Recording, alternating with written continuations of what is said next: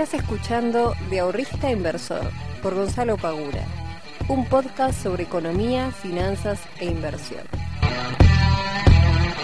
Muy buenas tardes, muy buenas noches y muy buenos días para todos y para todas. Bienvenidos y bienvenidas a un nuevo capítulo del podcast de Invertir en Conocimiento. Mi nombre es Gonzalo, soy el fundador de IEC y el responsable de traerte todas las semanas un nuevo episodio donde voy a estar hablando sobre economía, sobre finanzas, sobre inversiones y demás. Gente, he vuelto de Salta, he pasado unos 6 días realmente muy lindos. Em, fui a jugar un torneo para aquellos que no lo saben, no lo saben. Ah, volví medio boludo. Para aquellos que no lo sepan o no lo saben, fui a jugar un torneo a Salta que se llama Summer Cup. Es un torneo de béisbol en donde, este, por suerte, hemos salido campeones. Así que ha sido eh, nada, una felicidad enorme poder ir a jugar de vuelta un torneo más allá, que es un torneo muy lindo, porque se van, se van este, los mejores equipos básicamente del, del país. Hay otros equipos que han quedado acá en Buenos Aires o en Córdoba también muy buenos, pero hay equipos muy fuertes. También vino este año la selección de Chile, que es la primera vez que venía. Así que fuimos 10 equipos para allá. Este, a jugar, la verdad que un torneo muy lindo, muy competitivo, muy peleado. Eh, nos tocó jugar contra Popeye, que es el equipo más fuerte de Salta. Nos ha tocado jugar contra este, Arias, que es un equipo de Córdoba, contra la selección de Chile, contra Vélez, que también fue reforzado. Así que fueron partidos muy lindos. Nos tocó la, la final después contra la semifinal, primero contra Patriots, que es un equipo de acá de Buenos Aires, que es un equipo muy joven pero muy fuerte. Y después la final nos tocó contra Dolphin, que es un equipo cordobés realmente muy muy fuerte, donde varios jugadores de ellos también son parte del seleccionado eh, nacional. Así que mucha gente del seleccionado en el torneo, un, encuentro realmente muy lindo, todos los días un montón de partidos, así que estuvimos no solamente jugando, sino viendo un montón de béisbol. Este, Así que fueron seis días realmente muy lindos, el clima nos acompañó, la verdad que Salta nos recibió este año sin una gota de lluvia, cosa que es el mayor inconveniente que nos podía llegar a tocar, porque si llueve básicamente no se puede jugar, este, y volaste hasta allá al pedo. Eh, muchas veces se ha arruinado el torneo por la lluvia. Este año por suerte no pasó. Eh, nos hemos quedado todos los días sin lluvia. Al principio con un poco de frío. Después ya salió el solcito, estuvo más lindo. Y la final estuvo ahí medio anulado. Pero la verdad que muy lindo todo muy felices por, por este, muy feliz por este nuevo campeonato este, que se nos dio, es el quinto que ganamos y nos convertimos de esta forma en el equipo más ganador del certamen de la Summer Cup. Así que muy, muy contentos este, formar parte de, de la historia de, del Club Adón, que es un club que, amo profundamente. Así que bueno, gente, volví, eh, les voy a ser totalmente honesto, volví con muy pocas ganas de, trabajar. este, la verdad que cuando te vas unos días eh, de tu casa y la pasas tan bien y haces otras cosas, haces cosas que te gustan y demás, es difícil, es muy difícil encontrar el ritmo de vuelta y engancharte y decir, bueno, a ver, ¿Qué tengo que hacer? Bueno, tengo que hacer esto, esto y esto, tengo que hacer esto, esto y otro, eh, las que las inversiones, que el contenido, que los miembros de la, de la academia, bueno, un montón de cosas este, que hay que ponerse a hacer, no queda otra, es así. Pero bueno, está costando, realmente está costando. El podcast lo iba a grabar ayer, pero volví el miércoles, hoy es viernes, volví el miércoles, el miércoles creo que no hice prácticamente nada, más que ver un par de cositas. El jueves más o menos que puse a tono algunas cositas más administrativas eh, y estuve charlando con un par de, miembros de la academia. Eh, iba a grabar el podcast y al final no, dijo, ah, no tengo ganas, lo grabo mañana y bueno, acá estoy, grabándolo un día después de cuando tendría que haberlo hecho. Pero bueno, tarde pero seguro. Bueno, gente, eh, dada esta introducción que quizás no les importe un carajo, pero bueno, se los cuento para que sepan un poquito más de qué trata mi vida, más allá de todas las cosas que pueda llegar a decir sobre finanzas y demás cosas. Eh, vamos a meternos de lleno en, las cuestiones que nos traen a, este nuevo episodio. Como pudieron ver, no sé si están siguiendo el mercado o no, pero el mercado básicamente le está importando un carajo lo que está haciendo los demás mercados porque no se está moviendo prácticamente, está en el mismo sitio, no está ni cayendo ni subiendo, está lateralizando. No sé si hay una cuestión que esto me preguntaron mucho en Instagram, no sé si hay una cuestión de eh, expectativa a ver si empiezan a aparecer ya los candidatos de, em, de todos los frentes para las presidenciales de este año.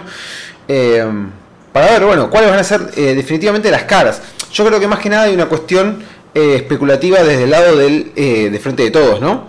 Porque desde Juntos por el Cambio, ya más o menos que está las las posibles caras a ser el futuro presidente o presidenta del país. del lado de, por ejemplo, eh, Horacio Rodríguez Larreta, o Patricia Bullrich, que ya dijo que va a postularse como presidenta. Vidal dijo que quiere ser presidenta, yo calculo que no lo va, no se va a terminar postulando. Ella dice que siente que es su momento, su lugar y demás. Para mí no es el momento de Vidal ni a gancho, creo que si postula Vidal no la vota absolutamente nadie. Pero bueno, nada, se ve que tiene ganas. El tema es que ahí me parece que es un poco... Eh, me parece que es un poco una paparruchada ese tipo de cosas, por no decir una estupidez. Porque no pueden todos querer ser candidatos a presidente. Me parece a mí, ¿eh? yo no soy politólogo, no soy, este, soy un simple comunicador eh, y opinólogo, si se quiere, ya que todo el mundo opina de todo. Pero me parece que no, no todos los referentes de un partido pueden postularse para presidencial y me parece que lo, lo comuniquen así, me parece una desprolijidad bastante importante dentro del espacio. Es decir, no puede salir de Horacio Rodríguez Larreta a decir yo quiero ser candidato. Patricia Bullrich a decir yo quiero ser candidata. Vidal a decir yo quiero ser candidata. Mañana sale Mauricio Macri y dice yo quiero ser candidato. Pasado sale Lustó y dice yo quiero ser candidato. Pasado sale Manes y dice yo quiero ser candidato. No pueden ser todos candidatos a presidente, gente. Pónganse de acuerdo ustedes fíjense en quiénes son los que mayor probabilidades de ganar tienen, los que mayor eh, cantidad de votos pueden llegar a sacar y demás. Y bueno, ellos, esos, este, ahí se definirá después, obviamente en una paso, quién termina siendo el candidato para una presidencial. Pero no se pueden postular todos para candidato a presidente. Yo tiene nombres igual que ya, por ejemplo, Martín Lustó dijo que quiere ir por la jefatura de gobierno acá en la ciudad, así que ese ya está descartado. Manes no creo que se postule, acaba de ser recién, se acaba de meter en la política, así que no creo que lo haga. Eh, ¿Qué más? Vidal, de vuelta, no creo que lo haga. La duda más importante es si se va a presentar Macri o no. Y si Macri se presenta, si seguirían las candidaturas de, eh, de Horacio Rodríguez Larreta o de Patricia Bullrich. Que yo por las entrevistas que he escuchado en su momento, ambos de postularse Mauricio, de todas formas seguirían como eh, posibles candidatos por lo que es Juntos por el Cambio. Aparentemente Mauricio Macri mm, no estaría con muchas intenciones de postularse después de la derrota del, 2015 contra Alberto. Eh, y sumado a que realmente no sé si le dan los votos como para poder... O sea, claramente sigue siendo un líder dentro del espacio, pero no sé si le dan los votos como para poder ser presidente reelecto después de ya haber sido presidente y que eh, le haya ido tan mal eh, a, nivel económico, a nivel económico en el país. Así que dudo mucho. Después, del otro lado, de lo que es la izquierda, no sé quiénes estarán. Creo que iba a ir eh, este muchacho, ¿cómo se llama? no es Del Caño, porque Del Caño es el eterno presidente de, de, la izquierda, pero no, era el otro. Bueno, no me va a salir ahora el nombre, no importa. ¿Solano puede ser? Creo que Solano o me estoy equivocando. Bueno, me parece que iba a. Eh, o Miriam Breckman puede ser también. Creo que Miriam Breckman, de todos esos este, posibles candidatos de la izquierda, es la que mayor votos podría llegar a juntar. Calculo, pero digamos, la izquierda difícilmente, por más de que ellos dicen que hayan crecido bastante en cantidad de votos, eh, nada, difícilmente puedan llegar a tener un, resultado. Eh, presidencial, por así decirlo. Después está Milei, del lado de la parte liberal, eh, más latón que sigue rompiendo las pelotas con que se quiere meter una paso con Milei, pero Milei no se la va a dar. Eh, expert, no sé qué, va a ser Expert, no sé si va a ir este, por la... Creo que iba a ir, si no me equivoco, por la gobernación de lo que es la provincia, me parece. Eh, así que quedaría Milei como el mayor referente para poder ser este candidato desde el Partido Liberal. Y después de otro lado es una incógnita, total. Algunos dicen que Scioli, eh, Alberto como posible reelección de, este, a presidente, obviamente que está siempre el nombre de Cristina Kirchner, eh, otros han dicho Máximo, otros han dicho a Axel Kisilov, pero Kisilov aparentemente no tiene ni ganas de meterse en la presidencial, quisiera quizás ir de vuelta por una reelección de este, como, como gobernador en la provincia de Buenos Aires. Em, y no sé quién más. No se me ocurren muchos otros nombres desde el lado del kirchnerismo o peronismo que puedan llegar a eh, ser un, un, poder o una figura pública, digamos, fuerte como para competir contra el otro partido que es el más fuerte que, que hay, que es este Juntos por el Cambio. Em, no sé realmente quién podría llegar a ser. Eh, y yo creo, volviendo a lo que estaba diciendo antes, con el tema del mercado y que me lo habían preguntado mucho en Instagram, que para mí este movimiento así medio lateral, medio que no quiere bajar, no quiere subir y demás, hay una especulación bastante importante. Bueno, en Sergio Massa, me había olvidado de Massa que podría llegar a ser presidente.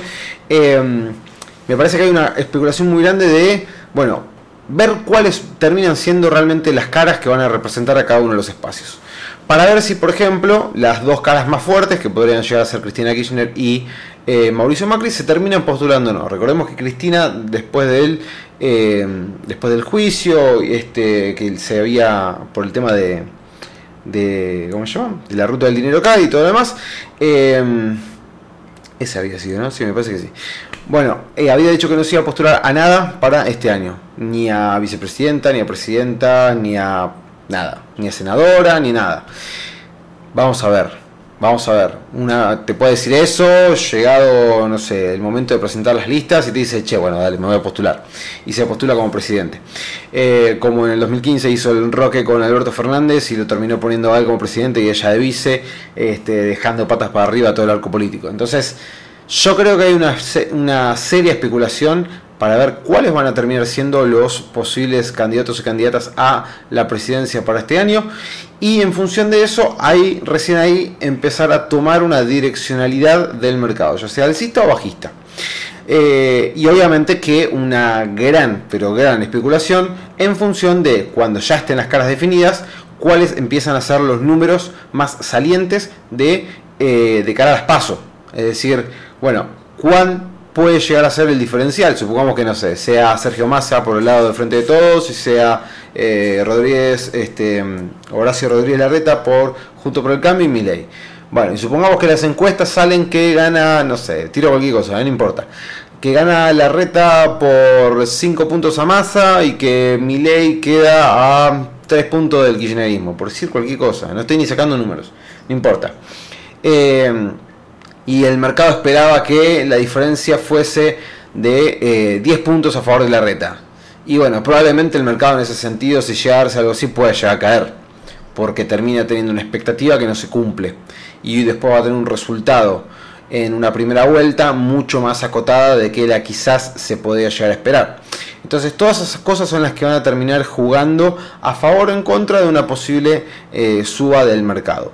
Eh, por lo cual la volatilidad en ese momento se va a incrementar y nosotros tenemos que tener en cuenta este tipo de cosas para no eh, tener un daño en nuestra cartera de inversión que nos pueda llegar a dejar mal parados, teniendo en cuenta que encima venimos teniendo un rendimiento en el mercado argentino muy alto, de los más altos, o el más alto si no me equivoco, del de, eh, mundo en las bolsas, en lo que fue el 2022, subiendo más de un 40% en dólares.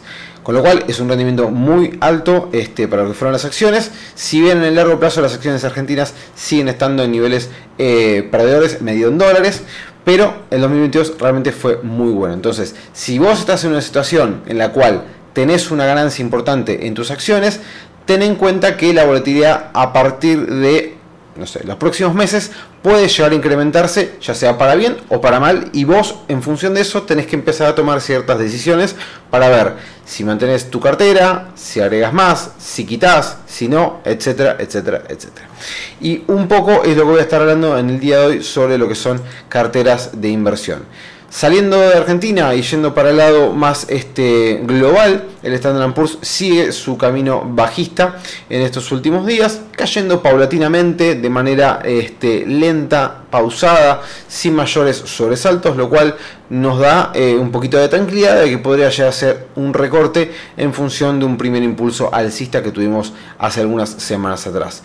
Desde el lado de Bitcoin también lo estamos viendo caer en estos últimos días, en este momento cotiza a 23.000 eh, dólares casi redondo, 23.100 en este momento.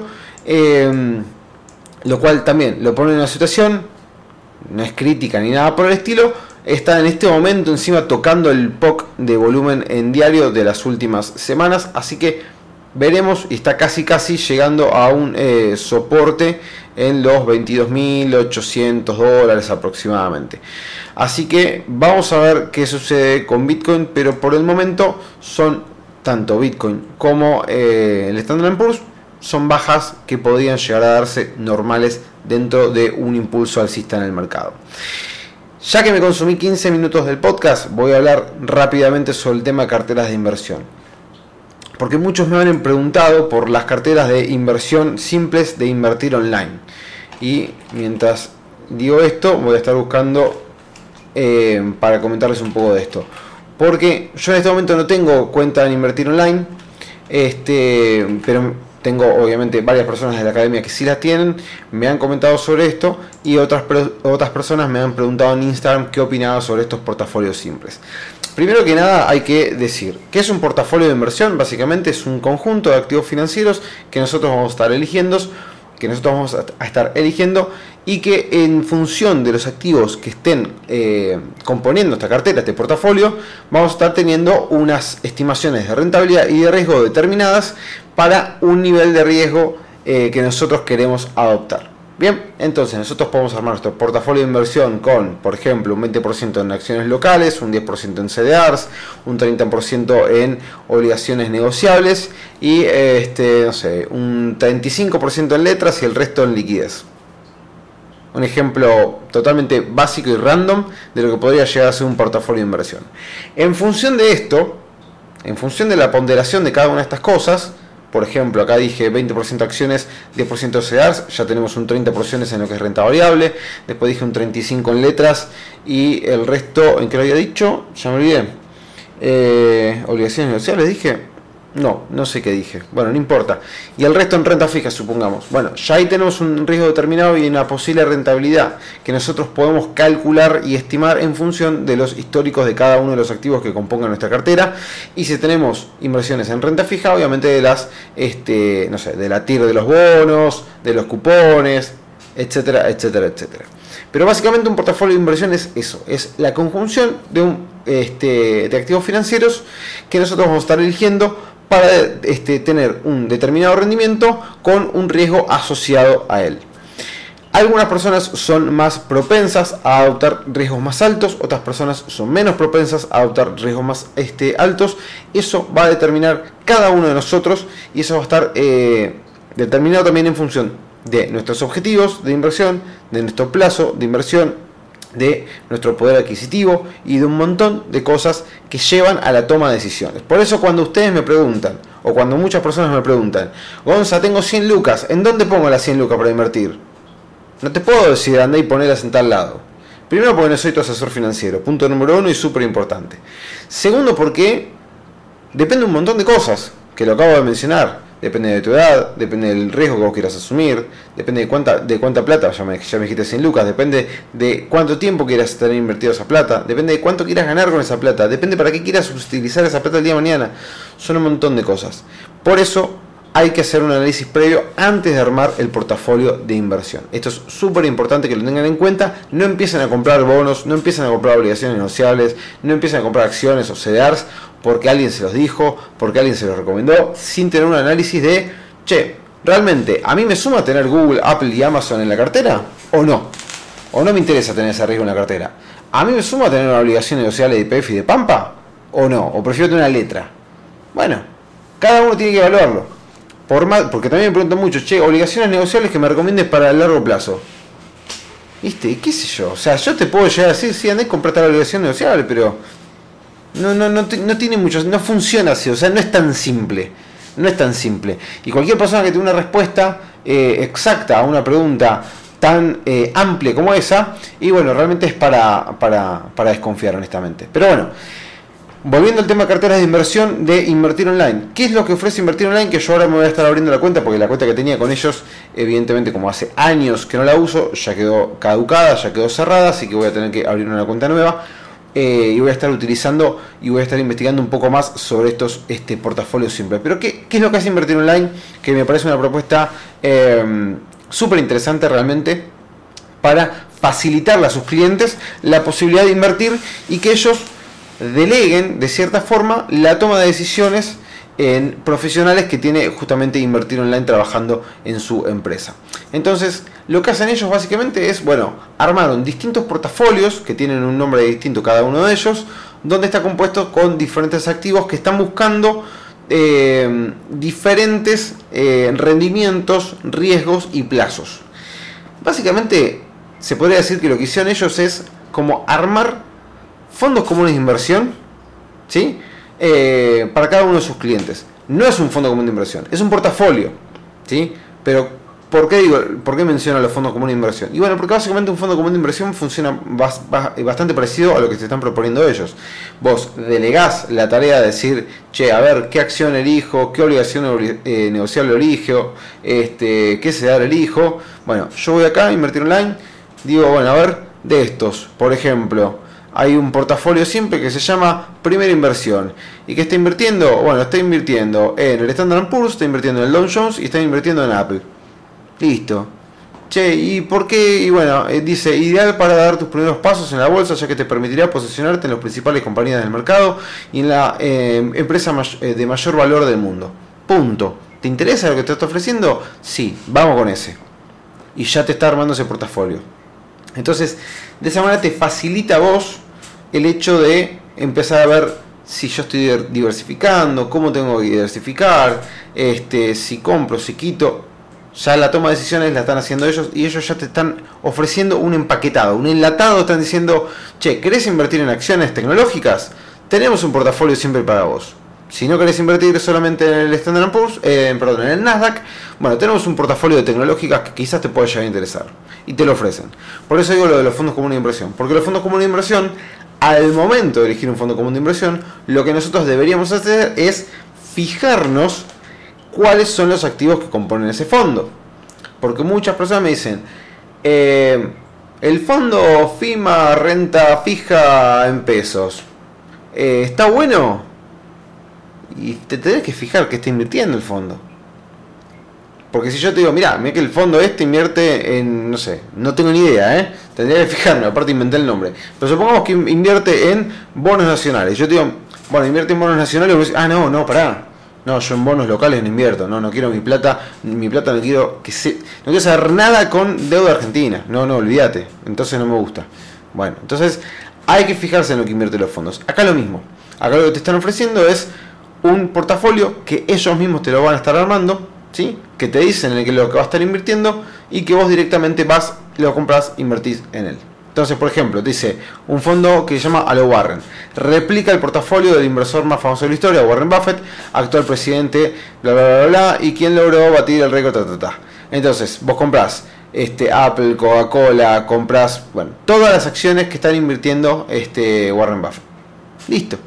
Obviamente en CEDARS, ¿no? Pero las compras todas. Las nacionales, Globan, Meli, este, Despegar, etc. Entonces, todos estos portafolios a vos te van a dar la facilidad de poder elegir en función de lo que ellos te están ofreciendo eh, y tenés la función de poder invertir en CEDARS poder invertir en obligaciones negociables también. Entonces, de esa forma vos te estás, en términos generales, desligando, entre comillas, porque no te estás desligando todo, vos lo estás eligiendo, pero te desligas, entre comillas, de la elección de ciertos activos financieros para formar tu portafolio. Si no es que tenés ganas de empezar a armarlo vos, o si no tenés mucha idea de cómo empezar a armarlo, pero entendés el concepto de diversificación. Y te parece interesante y te parece que está bueno. Entonces, me parece que es una buena opción. La verdad que yo no trabajo con la gente de invertir online, no tengo ningún tipo de, de relación comercial ni nada por el estilo, pero me parece que es una buena iniciativa y me parece que cada vez los brokers deberían empezar a eh, hacer este tipo de cosas, a facilitarle, porque hay un montón de gente que quiere invertir, pero se encuentra en la duda de decir, no sé muy bien en qué. Veo que entro a mi broker, tengo un millón de opciones, pero no sé muy bien en qué invertir. Lo han hecho en su momento con el tema de Dollar MEP, donde aplicaron este, la compra directamente haciendo un clic, eso también facilitó muchísimo las cosas. Ahora estoy invertido online, o sea que son cosas que van avanzando, son cosas que van mejorando y me parece que suman. Son cosas que realmente me parece que suman, que están buenas. Eh, después, ¿qué opino de cada uno de los portafolios? Bueno, ese ya es un análisis bastante más profundo que habría que hacer. Pero realmente me parece una buena iniciativa para aquellas personas que tengan invertir online. Y como siempre, no tenés invertir online, te puedes abrir la cuenta en dos minutos si te interesa esto que te estoy comentando. De todas formas, yo voy a estar armando un video hablando sobre este cuando ya tenga la cuenta activada, voy a estar armando un video sobre este tema para que lo puedan ver directamente en YouTube. Así que bueno, gente, eh, hasta acá hemos llegado con el podcast del día de hoy. Espero les haya gustado. Nos vemos la próxima semana y les mando un muy fuerte abrazo. Que tengan un lindo fin de. Chao.